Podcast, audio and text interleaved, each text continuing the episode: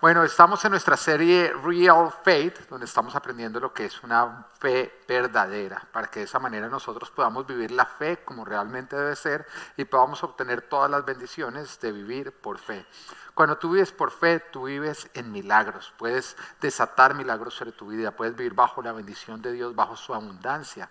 Y muchas veces no lo hacemos porque tenemos mal la definición de fe. Estamos haciendo lo que Dios no nos llamó a hacer y estamos dejando de hacer lo que estamos supuestos a hacer.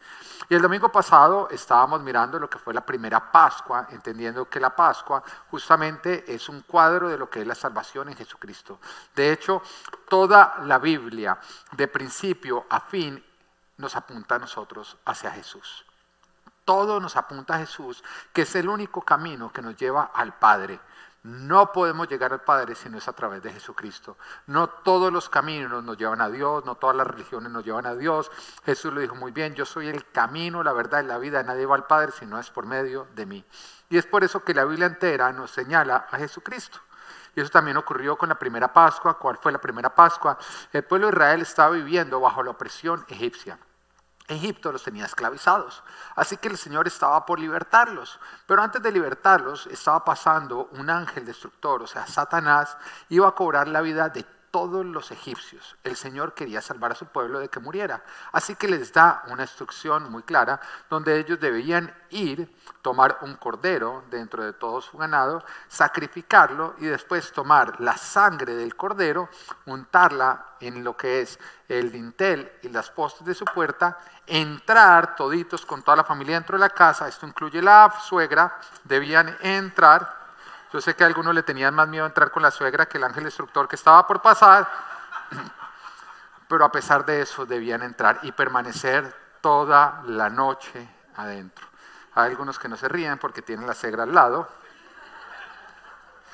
y no quieren desatar ese ángel. No, mentiras. Bueno, entonces continuemos. Como les decía, esto es un cuadro de la salvación de Jesucristo el ser humano, a causa de nuestros pecados, estamos separados de Dios. La paga del pecado es la muerte. Pero justamente Jesús vino y murió por nuestros pecados para que de esa manera al nosotros creer en Él por fe y de aceptarlo como el Señor de nuestras vidas, su sangre nos marque para que de esa manera la muerte no pueda tocarnos. Eso quiere decir que al final de tu vida o al final de los tiempos, tú no vas a ir al infierno, sino que vas a poder pasar una vida eterna con el Padre. ¿Todos quieren eso acá? Amén. Para que eso ocurra, tú tienes que creer en Jesús. Es un paso de fe. Y tienes que confesarlo como tu Señor. ¿Qué es confesarlo como tu Señor? Tienes que confesarlo como la máxima autoridad de tu vida. Sí, eso significa renunciar a tu ser tu propia autoridad. Significa renunciar a todo aquello que mandaba sobre tu propia vida. Decidir de ahora en adelante, no importa lo que yo quiera, yo hago lo que Dios diga. No importa lo que otros quieran, yo hago lo que Dios diga. Y cuando tú haces de esa manera, Satanás no puede tocarte. De esa misma manera como el ángel destructor que pasó por la noche y vio las casas que tenían justamente la fe, eh, la sangre, marcando, él sabía y decía, yo no puedo entrar. Yo no puedo entrar en esta casa de fe, en esta casa de obediencia. Dios no me permite tocar a los que están dentro de esta casa y tenía que pasar derecho. Igualmente, cuando tú vives por fe, Satanás no va a poder tocarte. ¿Qué pasó cuando ocurrió la primera Pascua? Exactamente lo que Dios había advertido. Y por eso se requiere fe para obedecer. Porque aunque nunca había ocurrido, Dios lo había anunciado y era suficiente el que Dios lo dijera para creer. Y ese es el problema que tenemos la humanidad, que nosotros no creemos que va a ocurrir lo que nunca ha ocurrido. Ya creemos que va a volver a repetirse lo que alguna vez ocurrió. Por eso a tanto les cuesta trabajo creer que un día Jesús va a venir y entonces nos va a llamar a todos. Y eso puede ocurrir hoy, puede ocurrir mañana. Jesús ya vino una vez, ya murió, ya resucitó y él dijo que volvía. Y él va a volver. Pero como nunca lo han visto, a muchos les cuesta trabajo creer. Pero al siguiente día el ángel destructor pasó y en todas las casas donde encontró sangre no pudo entrar. Sin embargo, en la casa de los egipcios nos dice que desde la casa del faraón hasta la del preso en la cárcel, porque tu dinero no puede salvarte, lastimosamente hubo muertos. Aún la cría de los ganados, los ganados perdieron también a sus primogénitos. Hubo muerte. Pero en el pueblo de Israel, donde hubo fe, hubo vida, hubo vida. Y la palabra de Dios nos advierte Santiago que una, fe sin obra es una fe muerta. También enseñándonos que no simplemente es decir yo tengo fe. No, si tú tienes fe, va a haber obediencia. Y como va haber obediencia, lógicamente va a haber ciertos frutos que tú vas a estar dando. A haber ciertas obras que tú vas a estar produciendo. Y Santiago lo dice, una fe sin obras es una fe muerte. Así que viendo lo que es la narración de la primera Pascua, estamos viendo ciertos componentes, ciertos componentes, ciertas obras que ocurrieron que permitieron que el pueblo de Israel tuviera una fe viva que no permitió que el ángel destructor entrara en sus casas. Y estamos viendo si nuestra fe tiene esos componentes para ver que nuestra fe sea real y no una fe falsa. Hace ocho días veíamos tres componentes. La primera de ellas es confiar en las autoridades que transmiten el mensaje sin renegar de ellas, que eso es un paso de fe, porque nos requiere a nosotros sujetarnos a lo que un hombre está diciendo y simplemente confiar que como Dios lo tiene como autoridad, Él lo va a usar como canal para hablarnos a nosotros. ¿Requiere fe eso? Sí. ¿Le requiere fe a las esposas sujetarse a sus esposos?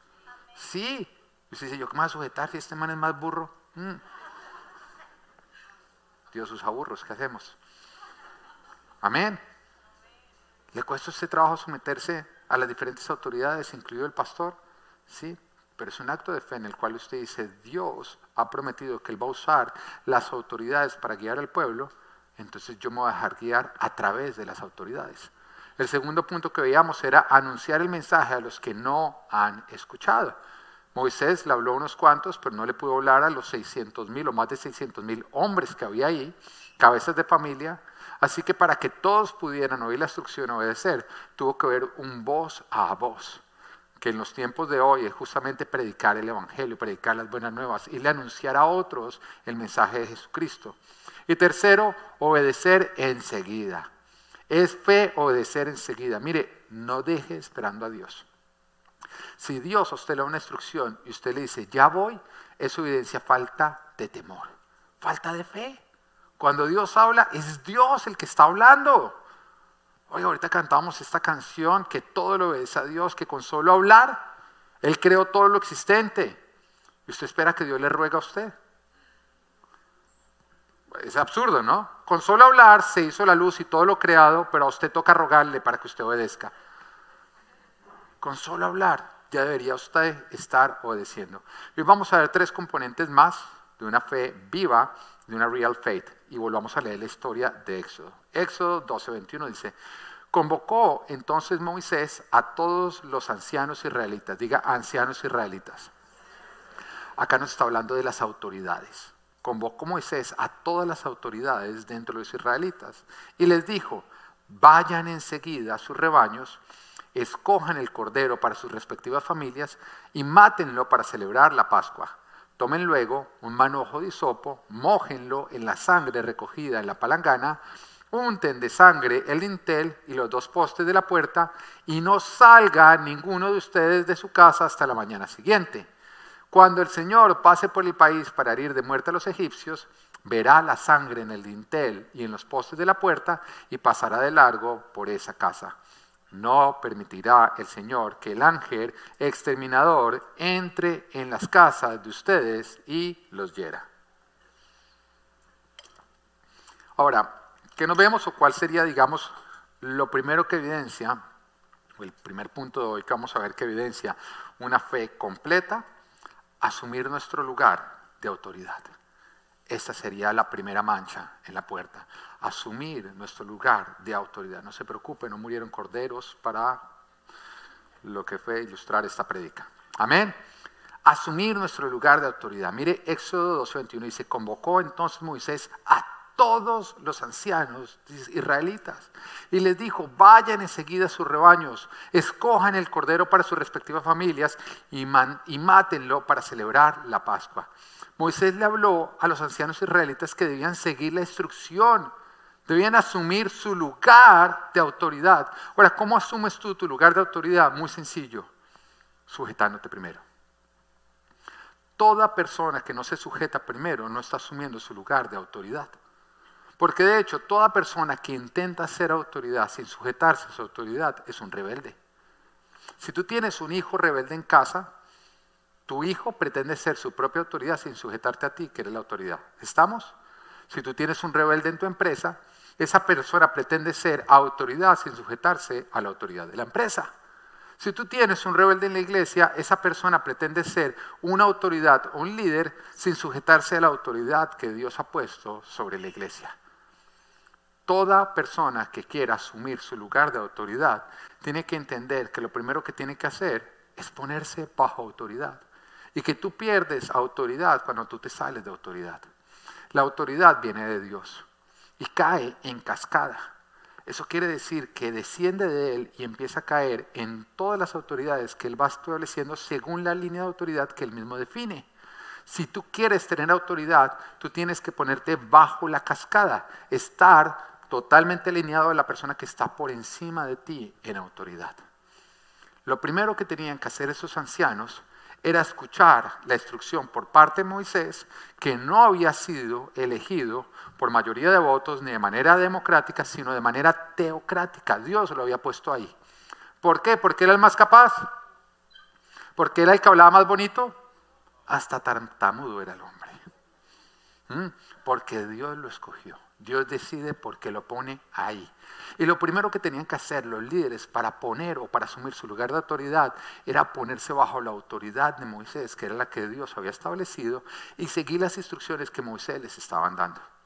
Una vez que lo hacían, tú asumes tu lugar de autoridad poniéndote bajo autoridad, hacían lo segundo que tiene que hacer alguien para asumir su lugar de autoridad. ¿Qué es? Liderar con ejemplo. Mira que la instrucción no era, y cada uno de ustedes vayan a sus casas y manden a sus esposas a que escojan un cordero para que lo maten en las respectivas familias y que los... No, mientras que ustedes ven el partido de fútbol o los olímpicos que están muy buenos. La instrucción no era vayan y manden. No, tú tienes que entender que tú tienes autoridad cuando te pones bajo autoridad y cuando ejerces esa autoridad con tu ejemplo. Recuerda, enseñamos lo que sabemos, replicamos lo que vivimos. La forma en que tú replicas en otras personas es tú mismo viviendo lo que tú estás diciendo. Jesús, todo lo que él iba a replicar, lo hacía primero haciéndolo él. Él lo hacía primero. ¿Cuál es el primero? ¿Quién es el primero que le lava los pies a sus discípulos? Jesús. Jesús. Y de hecho cuando lo fue a hacer, hasta Pedro alegó, porque Pedro alegaba, y le dice, bueno, se deja o no tiene parte conmigo. Y entonces en ese momento ya no es solamente pies, lávame todo el cuerpo, o sea, se las dio de conchudo. Primero se las dio de modesto, después de conchudo. Pero después de que Jesús lava los pies de sus discípulos, que era un acto de humillación completa, porque era, mire, el siervo que lavaba pies, promoverlo, era barrer. No había nada más allá, no había, no había manera de degradarlo más. Era por donde se iniciaba, lavar pies. Y Jesús llega y se humilla a lo máximo, lavando los pies de sus discípulos para después levantarse y decir, lo que me dieron a hacer, ahora háganlo ustedes. En otras palabras, mi forma de liderar es hacerlo primero. Entiendan ustedes que la forma en que una autoridad lidera según el orden bíblico es haciéndolo primero. Es con el ejemplo.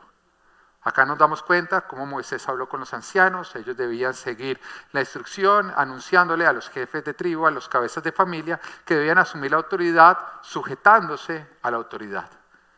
Debían después hacerlo con su ejemplo, yendo ellos mismos por los corderos, sacrificarlos y untar ellos mismos la sangre en las puertas. Cuando las esposas y los hijos vieran que se estaba haciendo de esa manera, ellos con el ejemplo iban a seguir, iban a vivir, iban a replicar en una casa donde una autoridad no toma su lugar, no sigue la instrucción, le viene la destrucción. Yo quiero que entiendan todas las personas que Dios ha puesto como autoridad, que una autoridad que no toma su lugar y no sigue la instrucción, trae destrucción. Porque en una casa donde la autoridad no toma su lugar, el diablo la toma y la usa para la destrucción de la casa. La autoridad que Dios te dio y tú no estás asumiendo, el diablo la va a tomar y la va a usar para destruirte a ti y tu familia. Y la forma como el diablo nos roba, la forma como el diablo roba, siempre robando autoridad. Y lo vemos desde Adán y Eva. El Señor había llamado a Adán, ni siquiera estaba Eva. Y cuando llama a Adán, lo pone a cargo de todo el jardín. ¿Quién era la autoridad que tenía que asumir ese lugar? Adán. De hecho, le dice que le tiene que poner el nombre a todos los animales. ¿Dónde estaba Eva en ese momento? No estaba. Y le dice a Adán, no puedes comer de este fruto. De hecho, puedes comer de todos los frutos menos de este, porque el día que comas de este, morirás. Pero después nos damos cuenta una Eva que se puso a hablar con la serpiente y la serpiente le puso a decir, mira, está buena, no van a morir y además está a 50% de descuento hoy, se la llevas. Y en ese momento Eva se pone a decirle a Adán, venga para acá, Adán, vamos a comer de este fruto. Terminó comiendo. Y de hecho cuando comen y entra la muerte y el Señor llama cuentas a Adán, Adán llega y le dice, la mujer que me diste por esposa. Y Dios le dice, no Señor, maldita sea la tierra por tu culpa. Tú tenías que ser la autoridad. ¿Qué debía haber hecho Adán? Muy sencillo, en el momento que vio a Eva y Eva y le dijo, vamos a comer ese fruto, decirle de ninguna manera. Y me hace el favor y me dejas amistad. Sí, deja hablar con la culebra. ¿Mm? Un hombre bajo autoridad espanta las culebras para que no le hablen a sus esposas. Y le dice, no me va a comer de eso porque le tengo más miedo a Dios que a su cantaleta. Pues porque Eva era cantaletosa, ella no venía full life. Amén. Él debía haber asumido. Entonces, ¿qué, era, ¿qué hacía Eva en ese momento tomando la decisión de que era lo que la familia iba a comer? Una autoridad asume su lugar de autoridad. Y como Adán no asumió el lugar de autoridad que Dios le había dado, pues el diablo se la robó y lo usó para su propia muerte. Toda autoridad que Dios nos ha dado y que nosotros no asumimos, el diablo la va a usar para destruirnos. Nada más mira lo que el mundo está haciendo. Mira lo que el mundo está haciendo. ¿Qué es lo que realmente está atacando el mundo? La hombría. Porque Satanás sabe que Dios nos dio a los hombres ese lugar de autoridad. Y el mundo entonces ataca la hombría, Satanás ataca la hombría para robar la autoridad, para después usarla para nosotros en nuestra contra. ¿O qué es la ideología de género? La ideología de género es decirle al hombre, no, no tienes que ser hombre, puedes ser mujer o gato si tú quieres, porque tú decides. Pero mira lo que, no es, no es el mismo engaño de, de, de, de si comen van a ser como Dios. La ideología de género es decirle al hombre, tú no tienes que aceptar el género que Dios te dio. Tú puedes ser como Dios, tú puedes escogerlo. En otras palabras, tú puedes ser tu propio Dios. Tú puedes decidir por ti mismo. ¿No fue ese el engaño con el cual Satanás engañó a Adán y Eva? Sigue ocurriendo en el día de hoy. La ideología de género es la mentira del paraíso que Satanás sigue usando hoy, donde está tratando de que el hombre no asuma su lugar de autoridad, sino más bien seduciéndolo con la tentación de que tú puedes ser tu propio Dios, robarle esa autoridad al hombre para destruirlo. Ahora hay muchos que podrán decir, pastor, es que usted habla todavía, usted habla mucho acerca del LGTBI, habla mucho a través de todo lo que es la ideología de género. Sí, tiene razón, y lo va a seguir hablando. Mientras que el mundo siga mintiendo con respecto a este tema, yo voy a seguir diciendo la verdad con respecto a este tema. ¿Entiendes? Porque el mundo quiere desinformarte a través de adoctrinarte. Mi labor como pastor es informarte, educarte para liberarte. ¿Mm? Todas las mentiras que el mundo dice, mi labor, y creo que la labor de la iglesia es decir la verdad. No me lo va a callar, aunque algunos se sientan incómodos y digan, más bien debería hablar acerca de cosas lindas, sino tanto de la agenda homosexual, te voy a decir, voy a hablar entonces dos veces más acerca de la agenda homosexual porque quiere decir que estás adoctrinado. Porque una verdad que te incomoda evidencia que estás creyendo una mentira. Amén.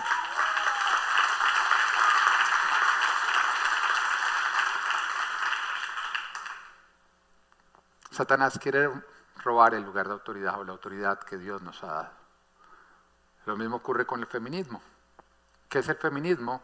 Es poner a luchar el hombre contra la mujer cuando estamos supuestos a ser equipo. Cuando Dios creó a Adán, lo llenó de propósito, ¿no? Póngale los nombres a todos los animales, encárguese del jardín, sea usted el que lo administra. Y después lo miró y dijo, no es bueno que el hombre esté solo. En otras palabras, esta vaina le va a quedar grande. Y sí, sin ustedes mujeres nos queda grande. ¿Mm? Pero entonces Dios dijo, voy a hacerle una competencia para que de esa manera compitan entre ellos y así el hombre se supere. No, eso es lo que el mundo nos dice. El mundo dice, mujer, compite con el hombre, muéstrale que tú puedes más que él, porque es que el hombre te quiere hacer creer que tú eres menos que él. Entonces nos pone a competir. Cuando Dios dijo, le voy a hacer una ayuda idónea. En otras palabras, cuando creó a la mujer, no, no creó a alguien con contra quien teníamos que competir, sino a alguien con quien juntos debíamos competir. El feminismo es debilitar el ejército que Dios levantó porque es ponerlo a pelear entre ellos en lugar de ponerlos a pelear juntos. ¿Quieres debilitar una empresa, un equipo, una iglesia, una familia? Pon a competir a sus integrantes para que en vez de competir juntos peleen el uno contra el otro y ya, los debilitaste. De hecho, te puedes parar a ver cómo entre ellos se destruyen. Y eso es el feminismo. Mujeres, hombres, no somos iguales. El hombre no es igual a la mujer. Tú no necesitas plastilina, plastilina para entender eso. Ahora, ninguno es mejor que el otro. Somos mejor los unos con los otros. ¿Entiendes? Pero el hombre y la mujer no son iguales. Lo que pasa es que ninguno es superior al otro. Son superiores el uno junto al otro. Somos complemento, somos equipo. En mi casa yo no soy mejor que mi esposa, yo soy mejor con mi esposa. Amén.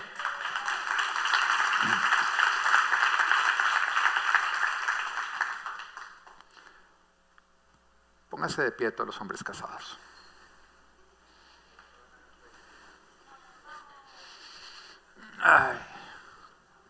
Oye, hay algunos que están en tan mala forma física que se levantan como, ay, ay, ay la esposa, ahí, hágale, hágale, hágale. Me traen acá, trae ejercicio. Bueno,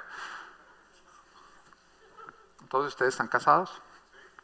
Te voy a decir algo y grábatelo en tu corazón.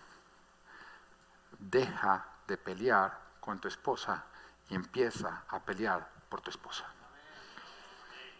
Te lo vuelvo a repetir. Deja de pelear con tu esposa y empieza a pelear por tu esposa. Y si tú eres de los que dices que ella es la que me pelea, ¿quién es la autoridad? ¿Quién es el que debe liderar? Y cuando tu esposa te pelea, muy sencillo, tú caes de rodilla y le dices a tu esposa, yo no voy a pelear contra ti, yo voy a pelear por ti.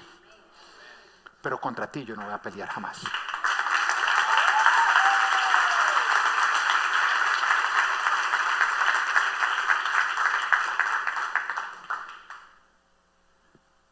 Cuando tu esposa te pelee, cae de rodillas y le sabes que yo no voy a permitir que el diablo divida el ejército que Dios ha levantado. Así que estoy para pelear por ti, junto a ti, no contra ti. Amén.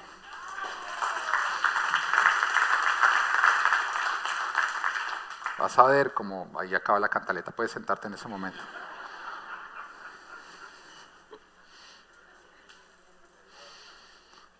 Cuando yo hago esos chistes, mi esposa me dice, es que me amo, la gente va a creer que yo soy cantaletosa.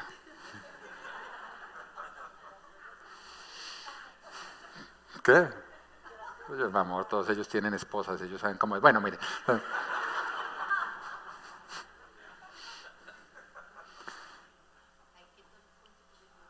Quito los puntos, ¿no? No, pero yo ahorita hago puntos al final del día, no se preocupe.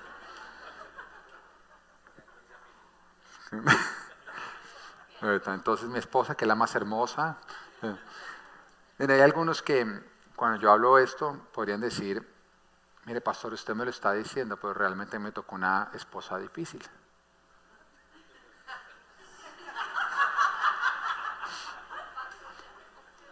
Yo no tengo la esposa que quiero. Yo te quiero hablar a ti. ¿A ti qué crees que no puedes por la esposa que te tocó? no te delates porque te metes en problemas. Tú simplemente mira como si fuera para el de al lado. Bueno, eso abraza y hazte el bobo. hasta el muerto. Mira,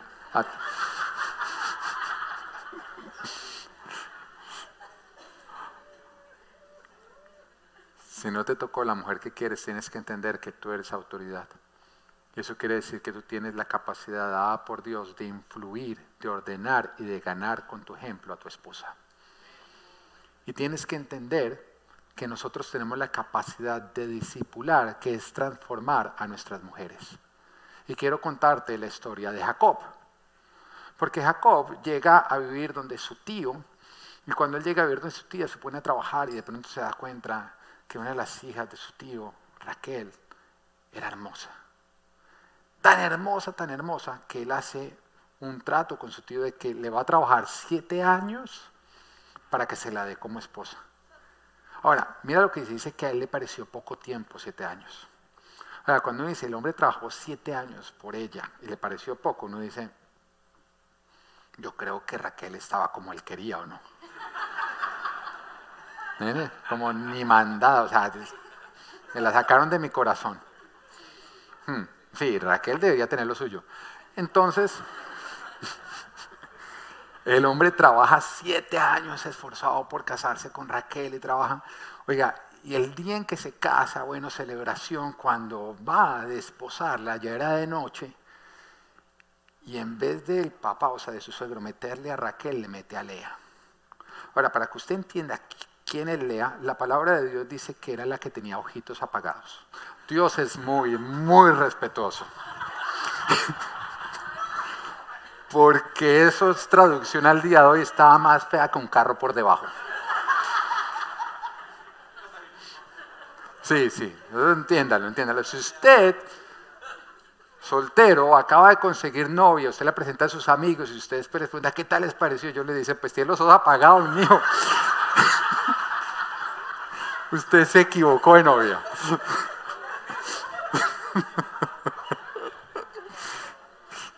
tienes unos amigos muy decentes, muy, muy bíblicos. Muy bíblicos. O sea, se cree que fue Moisés, el que escribió Génesis. Yo creo que cuando llegó a ese lado, él dijo, bueno, ¿cómo decoro la verdad sin que sea mentira? Dijo ojos apagados. El tema fue que el hombre, después de haber trabajado siete años, le metieron gato por liebre. Y le metieron a Lea, la fea, adentro de la carpa. Y al otro día, cuando él se levantó creyendo que iba a ser una linda mañana, porque había tenido la noche de sus sueños, resulta que descubrió que había tenido la pesadilla con la cual siempre se había aterrorizado. Yo me imagino cuando se levantó y vio, se cree que ahí nació la canción de Shakira, de tartamuda, mueca y todo lo que ella canta, realmente fue compuesta por Jacob. Entonces Jacob se levanta y le reclama a su tío y le dice, mire, usted me estafó. Parece que el tío de Jacob era latino, era muy vivo. Amén.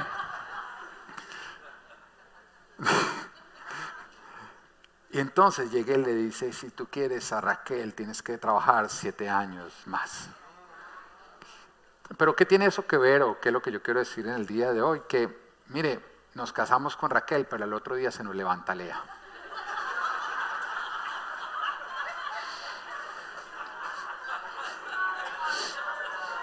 Pere, pere, pere, pere. Pere, pere, pere. Porque de pronto usted está en ese punto donde todavía le dice a Dios, me estafaste. Me casé con Raquel, pero mira, Lea. El Señor te dice, Raquel no es gratis. Raquel tiene que ser trabajada. No antes de haberte casado, sino ya casado. Tienes que trabajarla. Raquel es el resultado de un hombre que no se cansa de hacer el bien. Raquel, ¿eh? yo les dije que iba a ganar esos puntos, te amo mi Raquel. ¿eh? Raquel es el resultado de un hombre que asume su lugar de autoridad, que se sujeta completamente a Dios, que es temeroso de Dios, que siempre sirve a Dios y que jamás se da por vencido. Todos quieren una mujer, Proverbios 31. Pero una mujer, Proverbios 31, no nace, se hace. tiene que ser hecha por un hombre que asume su lugar de sacerdote y que decide obedecer y a temer a Dios en absolutamente todo.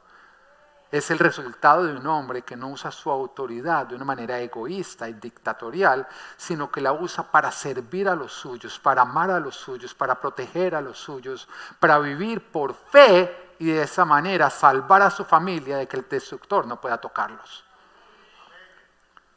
Y por eso te estoy hablando a ti que dices que te casaste con Raquel y tienes a Lea. No es huyendo ni cambiando a Lea por otra más Lea. Es trabajando fuertemente para que esa Lea se convierta en Raquel. La mujer de tus sueños eres el resultado de trabajar la mujer que Dios te ha dado como esposa. Ahora, creo, ¿quién se rió así?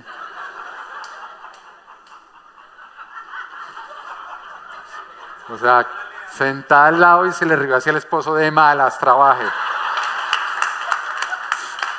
La miró así, miró al esposo. ¿En qué se metió, no? No tiene escapatoria. Ahora le quiero hablar a las mujeres. No abusen de lo que acabo de decir. No se los pongan más complicados ustedes, ¿ok? Raquel ayudó. Amén. Ahora quiero saber, ¿hay acá mujeres cabezas de hogar? Pónganse de pie las mujeres cabezas de hogar en este momento. Yo quiero un aplauso para estas mujeres.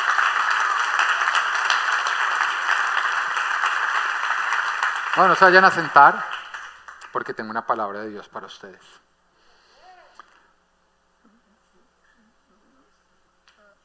El Señor nos llama a asumir nuestro lugar de autoridad. Y lastimosamente ustedes son víctimas de un hombre que nunca asumió su lugar de hombre. Y a Dios le duele muchísimo eso. Tanto que ustedes se convierten en las consentidas y las preferidas de Dios. A un punto donde Él las llama en la Biblia mis esposas. Y Él deja saber a todos los demás que el que se meta con una de ustedes se mete con Él.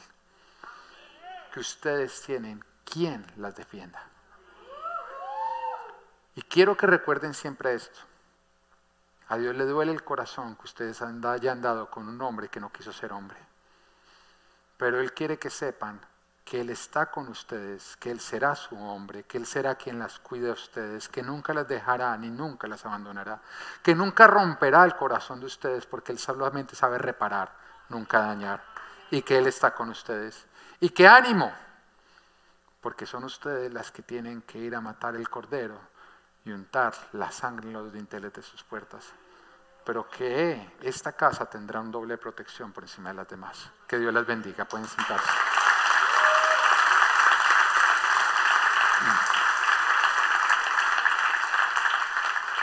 Ahora, estas mujeres, estas mujeres son las consentidas de esta iglesia.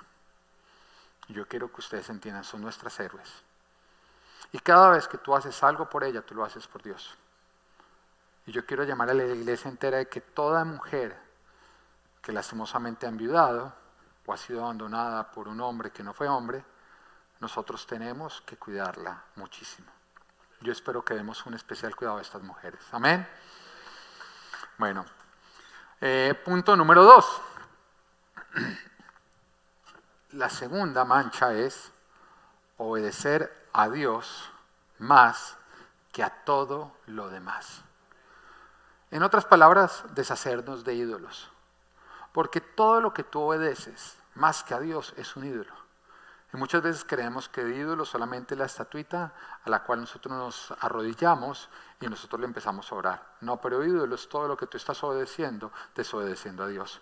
Mira lo que nos dice la palabra en Mateo 10:37, dice, el que quiera a su padre y a su madre más que a mí, no es digno de mí. El que quiera a su hijo o a su hija más que a mí, no es digno de mí. Y uno dice, ¿por qué Dios habla de padre y madre y habla de hijo e hija? Muy sencillo. Porque para una persona que no tiene hijos, ¿qué es lo que más suele querer de una manera natural? A sus padres o no. Pero una persona que ya tiene hijos, ¿cuál es el efecto natural para que desarrolle, que llegue a querer más que todo? A sus propios hijos. Entonces el Señor está diciendo, si tú amas algo o alguien más que a mí, no eres digno de mí. Mire, dice, el que no toma su cruz y me sigue, no es digno de mí. El que se aferre a su propia vida. Acá está hablando a los egoístas, ¿no? Porque hay algunos que se aman a ellos mismos más que a su papá, a su mamá o a sus hijos. Los hay. ¿Mm? Tú estás diciendo a ti que eres egoísta. No eres digno de mí. Y el que se aferre a su propia vida la perderá. Y el que renuncie a su propia vida por mi causa la encontrará. Y Jesús está aclarando que nosotros no podemos amar a nada ni a nadie más que a Él ni siquiera nosotros mismos, nada, nadie más que a Él, ni tus padres, ni tus hijos. Y sabes que yo soy padre. Yo sé lo que significa tener que decir en mi corazón, amo a mis hijos, pero amo más a Dios. Pero tú le preguntas a mis hijos, oye, ¿tu papá te ama más a ti o, a Jesús? Yo, les preguntas ahorita, si, ay, no vinieron hoy. Dentro de ocho días lo puedes hacer. Te van a responder claramente. No, mis papás aman más a Dios. Amén. Amén. Porque esta exigencia de parte de Jesús? Muy sencillo, porque obedecemos en el orden en que amamos. Porque obedecemos en el orden en que amamos. Y es un ejemplo claro, si tú no vienes a la iglesia porque es que juega tu equipo de fútbol, fútbol, a ti no te gusta el fútbol, tú tienes el fútbol como un ídolo. Si a ti tú no vienes a la iglesia porque es que hoy son los olímpicos y justamente hay un competidor de tu país que tú venías esperando, déjame decirte que a ti no te gustan los olímpicos, tú tienes un ídolo. Porque todo lo que tú pones por encima de Dios es un ídolo.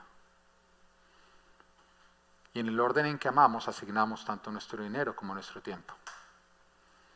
Y por eso existen personas que no tienen dinero, pero que siempre van a tener dinero para ciertas cosas. Hay personas que no tienen tiempo, pero siempre tienen tiempo para ciertas cosas. ¿Tú los has visto? ¿Mm? Dicen, no, es que no tengo con qué pagar el arriendo, pero tú las ves con tremenda cartera coach nueva. Oye, pero y la cartera, ay no, es que estaba en descuento, como decía que no. ¿Mm? Oye, te piden plata prestada porque no tienen con qué pagar el arriendo y de pronto los ves a los 15 días llenos de vacaciones. Oiga, eso sí que saca la piedra o no. Se fueron con tu dinero. Tú no sales de vacaciones para no endeudarte y resulta que le prestaste a otro y se fue de vacaciones. Ahora, si eres tú el que te está yendo de vacaciones y debes plata, no lo hagas. Primero paga lo que debes y como decía mi papá, sabrás lo que tienes. No te gastes lo de otros en tus caprichos. Pero lo mismo lo vemos con respecto, con respecto al tiempo. Gente que dice que no tengo tiempo, pero después uno se da cuenta que sí tienen tiempo. Lo que está claro son las prioridades cambiadas en su vida, tanto para gastar su dinero como para gastar su tiempo. Para tomar la decisión de ir a matar, sacrificar el cordero en esa época, no era simplemente matar un animalito, no. Estamos hablando que era un sacrificio de dinero, porque en esa época la forma en que las personas tenían todo el capital de ellos familiar era justamente en ganado animal. Y por esa razón en la Biblia cuando nos hablaban de riqueza nos decía que tenía tantos camellos, que tenía tanto ganado, que tenía, tenía, tenía. Siempre nos habla a nosotros de ganado animal. Así que en ese momento lo que Dios llega y le dice, tienes que sacrificar dinero. ¡Wow! ¿Cómo le duele a la humanidad eso, no? Es de los temas que más sacan la piedra. Cuando tú traes a alguien por primera vez a la iglesia, tú eres de los que dices que no hable no del diezmo, que no hable no del diezmo, que no hable no del diezmo. Cuando yo hablo del diezmo, yo les digo, ay, hoy todos se van a arrepentir de haber traído, pero en medio de todo es de una vez entrando al tema que más los frena de venir, ¿o no? Porque todos saben ese tema. Entonces, bueno, lémoslo como es. Por eso, aunque no me gusta, me fascina al mismo tiempo. Y además es cuando la iglesia más se limpia. No me malinterpretes. Pero tú te das cuenta que el Dios número uno de este mundo es el dinero. Todo lo que a ti te cuesta dejar por Dios es un ídolo. Y cuando tú dices, no, yo voy a la iglesia, yo obedezco esto, yo te, te dicen diezmo y tú no, dinero, si te enojas es porque hay un ídolo. Si te molesta es porque hay un ídolo. Y tú tienes que entender que entregarle tu corazón a Dios requiere sacrificar algo que te va a doler, te va a costar. Ahora, una persona que decide vivir por fe anda negándose a sí mismo todo el tiempo. Entonces es una persona que tiene que aprender a sentirse cómodo en la incomodidad. Porque una persona que siempre está buscando lo cómodo es una persona que su Dios son sus propios deseos. Siempre hace lo que desea, lo que desea, lo que desea. Y Dios dice, no quiero que tus deseos sean tu Dios, yo quiero ser tu Dios. Por lo tanto, muchas veces te va a tocar ir en contra de tus deseos. Hoy casi no le he hablado a esta gente, ¿no? A los de Japón. Amén. Bueno, ya. les hable ya, no pueden decir como el video de ellos. Es que ustedes los veo sonreír, a ellos no sé si me están sacando la lengua detrás de la máscara o no. Una persona que decide vivir por fe es una persona que constantemente se está negando a sí misma. Y ahí nos damos cuenta que la instrucción que Dios le estaba diciendo a este pueblo es, ¿sabes qué? Diles que sacrifiquen algo que les va a costar. Que hagan un sacrificio de dinero. Porque sí, lo que más le cuesta al hombre es que se le metan con su dinero. Y también haz que ellos le den prioridad a mi instrucción por encima del tiempo. Porque la instrucción no era que cuando termine el día o tengan un ratico que si lo hacen, es vayan ya. Y eso significaba frenar todo lo que estaban haciendo, cambiar completamente la agenda que tenían planeada para el día e ir y hacer un sacrificio de dinero y darle prioridad a Dios en el tiempo. Ahora, a esto añádele lo que no nos cuenta la historia, pero que seguramente se encontró en diferentes casas. Puede ser que el papá llegó a sacrificar el corderito y en ese momento salió el hijo que estaba encariñado con el corderito, que le tenía nombre al corderito, que le había puesto el moño al corderito. Que el papá en ese momento lo va a sacrificar. No, ese no, papá, acá le traigo más bien un gato. Sí, a veces pasa. Y el papá en ese momento era obedezco la instrucción de Dios, obedezco a mi hijo. ¿Sí? Hay veces que nos va a tocar tomar decisiones que no van a ser las que van a aplaudir nuestros hijos, porque si Dios es lo primero, Dios es lo primero. Y en ese momento él tenía que tomar la decisión de o le obedecía a su hijo o le enseñaba instrucción a su hijo. Hijo, ¿quieres que te vaya bien en la vida? No importa lo mucho que tú quieras algo o que otros quieran algo, dale el primer lugar a Dios. Nos cuesta, nos duele, pero lo hacemos por Dios. Claro. A eso también sumarle la historia no contada, pero que seguramente ocurrió del que sacrificó el cordero, pero cuando fue a untar en los postes de la puerta salió una esposa de esas bien bravas a decir, no me ensucie la puerta. ¿Mm? Ahora, hay mujeres que cuando las ensucian, entonces en ese momento él toma la decisión de o le temo más a Dios o le tengo más miedo a mi mujer. Yo sé, a veces requieren mucho valor. Y yo les he dicho a ustedes, simplemente métanse las manos en los bolsillos porque ellas huelen el miedo. ¿Mm? Y en ese momento ir a enfrentarlo. De pronto, la esposa que cuando él fue a sacrificar el cordero, pues dijo, qué pena, pero es que yo tenía eso reservado para unas vacaciones que me quiero dar. Y en ese momento, el tomar la decisión de si iba a morir por el agente destructor o por cantaleta. Es mejor la cantaleta. Tenía que obedecer. Tampoco nos cuenta la historia del hombre que cuando lo fue a hacer, la mujer de él dijo, no, es que justamente hoy mi mamá está haciendo un sancocho y usted sabe que a mi mamá le gusta que vayamos al sancocho de ella y ella se ofende y se le dejamos servido. Y entonces en ese momento es, obedezco más a Dios o agrado más a mi familia, a mi suegra, a la tía Magola que hace un sancocho justamente el día domingo. Porque hay algunos que les da más pena decirle no al ser humano que a Dios puros escenarios con los cuales se estaban enfrentando. No faltaba el israelita vegano, ¿hay algún vegano acá? ¿Tú eres vegana? Que Dios te bendiga. Que cuando fue a seguir la instrucción, dijo, no, yo como soy vegano, yo mato una lechuga y untó lechuga en la puerta.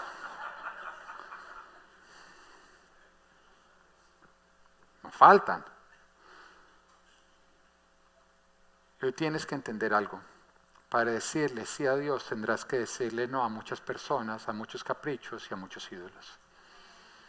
Vas a tener que morir a ti mismo, a tu propio pensar, a tus propios ideales, a tus propias filosofías, a tantas cosas. Pero para decirle sí a Dios tendrás que decirle a muchas cosas no. En Hechos de los Apóstoles nos cuenta una oportunidad en que los apóstoles estaban predicando y fueron apresados, metidos en la cárcel por las autoridades, por los ancianos de Israel. Y en la noche un ángel fue y los liberó y les dio la instrucción que debían seguir predicando. Así que al siguiente día ellos se fueron al templo y siguieron predicando, cuando de pronto los ancianos, sin saber, mandaron a llamar a los guardias y les dijo, tráigame esos hombres que están en la cárcel. Cuando los guardias fueron y vieron, volvían a decir, mire, eh, no están, la cárcel está tal cual como le dejamos, pero esos hombres no están. Y de pronto llegaron otros guardias a decir, hey, los hombres que nosotros metimos en la cárcel están predicando en el templo.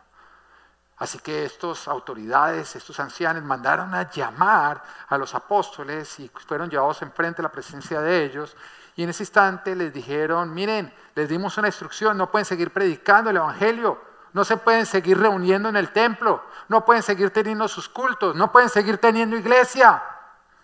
Y entonces en Hechos 5:29 responden, es necesario obedecer a Dios antes que a los hombres respondieron Pedro y los demás apóstoles. ¿Entiende algo? Un cristiano no está llamado a obedecer ninguna instrucción de una autoridad que no se sujeta a Dios. ¿Lo estás entendiendo? Cuando una autoridad se revela contra Dios y quiere darte instrucciones, tú te sigues sujetando a Dios. Y es algo que nosotros tenemos que tener claro que toda autoridad que se pone en rebelión pierde autoridad. Ahora, no estoy hablando con cosas que tú estás sacando de contexto, estoy hablando con cosas que son supremamente claras en la palabra.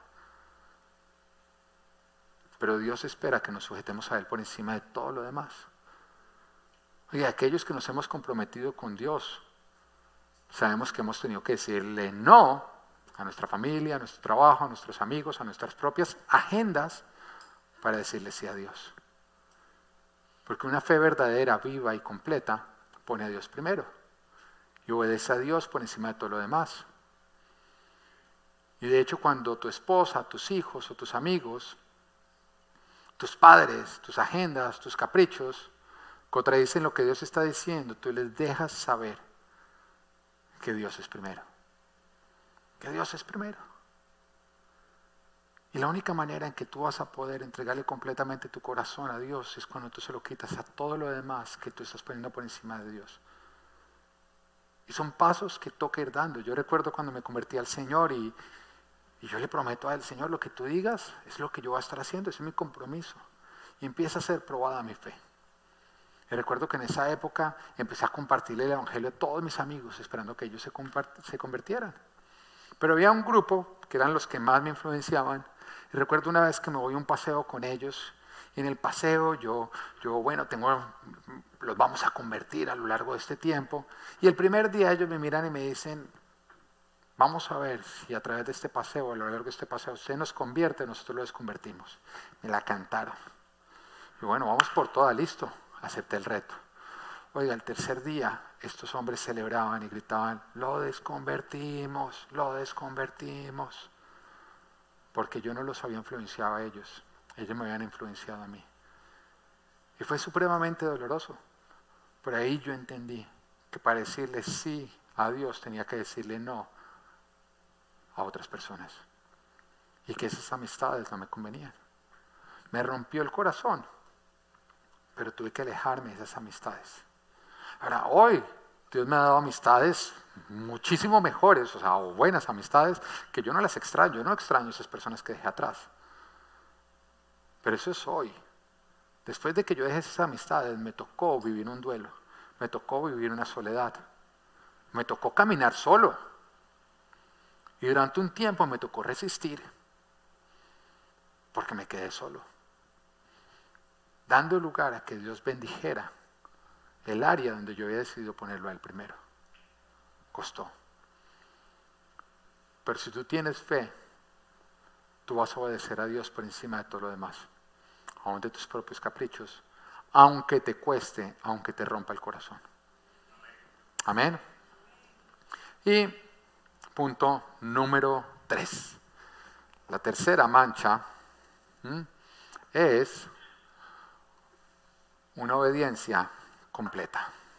Una obediencia completa. Obedecer a Dios completamente.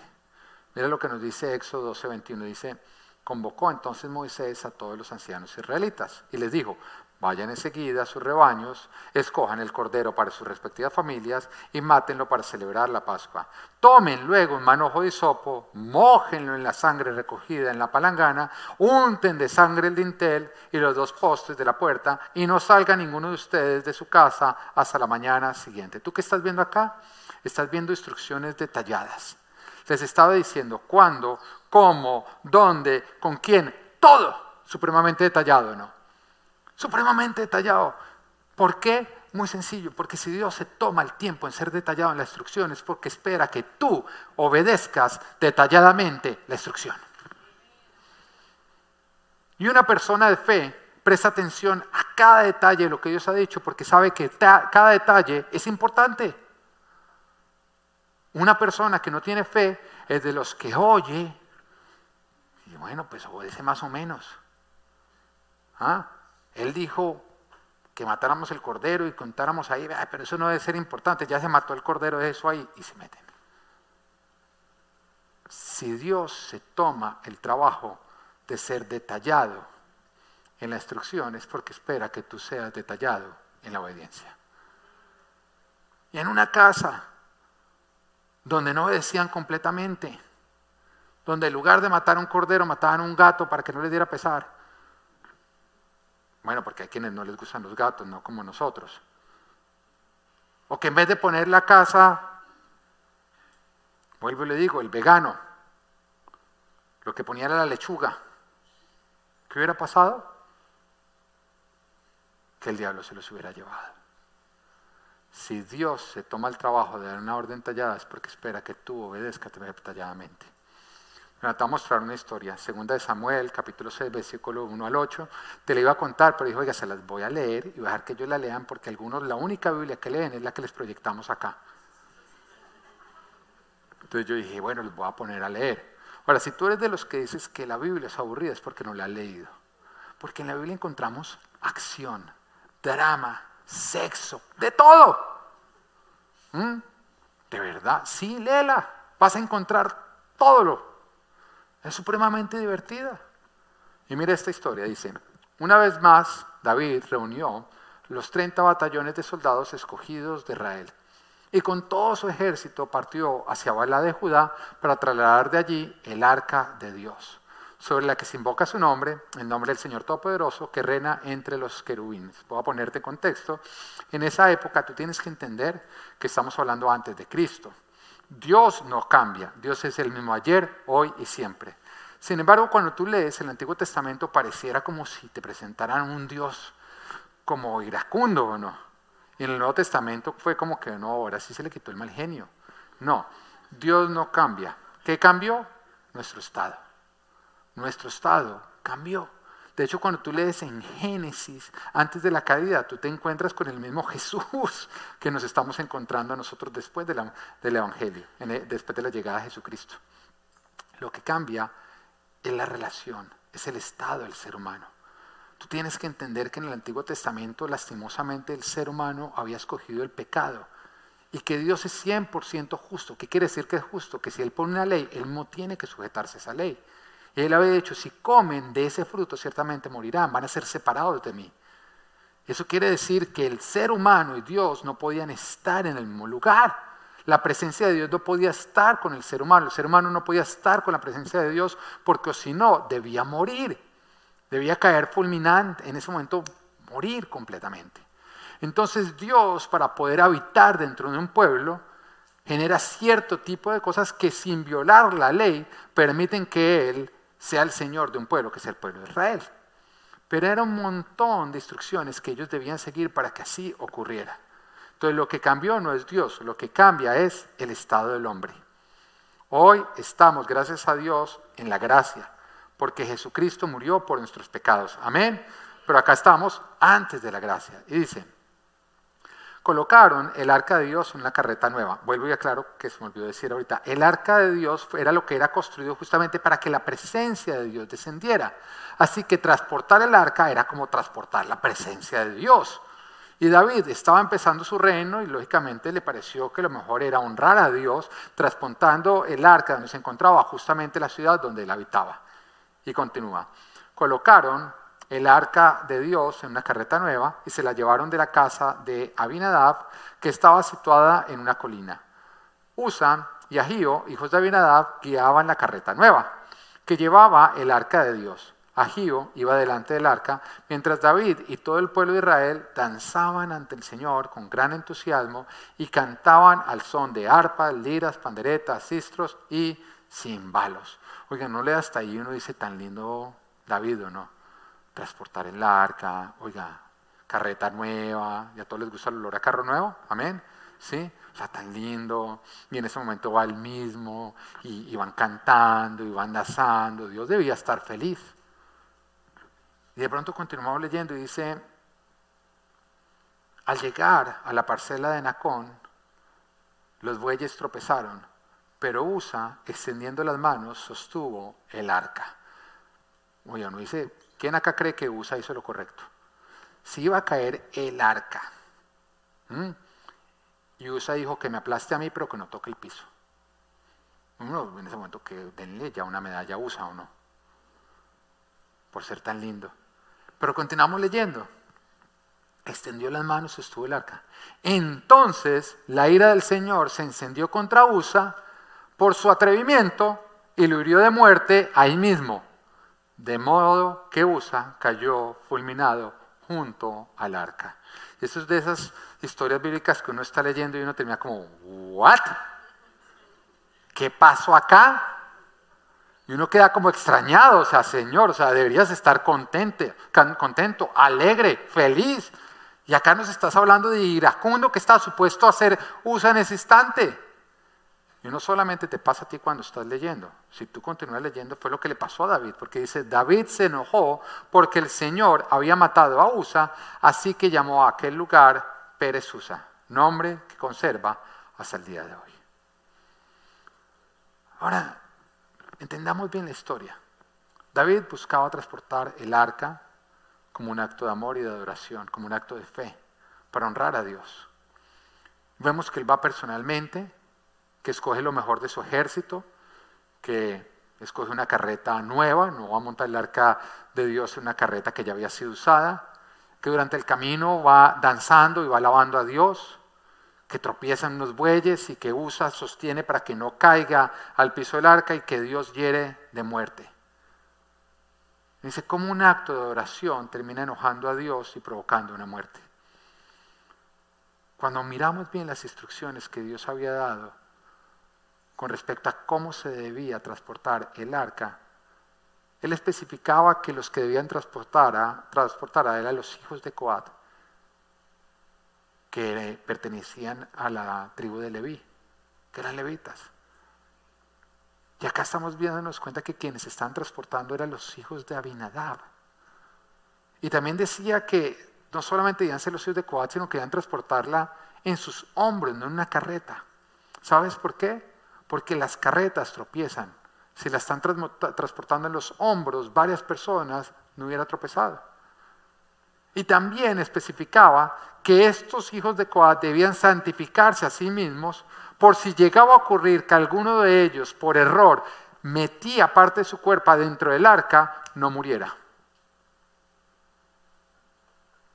Y toca entender que no es fe si la obediencia no es completa si Dios se había tomado el trabajo de decir específicamente cómo debían transportar el arca, es porque cada detalle era importante, era para bendición y para protección del pueblo. ¿Entiende? Todo lo que Dios nos dice, lo dice porque quiere bendecirnos a nosotros. Dios no es caprichoso. No es como que Dios dice, es que a mí me gusta cargado, no me gusta en, carreta. ¿Por qué? Porque sí, porque acá mando yo. No. Cada detalle que Dios pone en su palabra, cada detalle en la instrucción que Él te ha dado a ti, tiene el propósito de protegerte y de bendecirte. Y cuando tú pasas por alto un detalle y dejas de obedecer, tú mismo te estás exponiendo a la muerte y a la destrucción. No es fe si la obediencia no es completa. Si Dios se toma el trabajo de dar una orden detallada es porque Él espera que tu obediencia sea detallada. Mira, fe es obediencia a Dios. Si yo tuviera que resumir esta serie, me dijeran a mí, bueno, pastor, defina ya lo que es una verdadera fe. Yo te lo diría, es muy sencillo. Es obedecer a Dios. Fe es obedecer a Dios. Y hay muchos que creen que la fe es como la brujería. Porque los brujos empiezan a meter un montón de cosas absurdas y el pelo de gato, y la luna de la luna, y creyendo que todas esas cosas les van a dar a ellos lo que ellos esperan. Pero la fe no es eso. La fe es, si Dios lo dice, yo le creo. Y porque Él lo dice, yo le obedezco. La fe es obediencia. Cuando tú miras esta puerta que no permitía que el ángel destructor entrara, te puedes o puedes ser tentado a creer que lo milagroso es la puerta. Pero lo milagroso no es la puerta, es la obediencia. Y hay algunos que se vuelven tan místicos que cuando Dios les dice, deja ya Egipto y camina a tu tierra prometida, lo primero que hacen es desmontar la puerta, llevársela a la puerta ante ángeles destructores.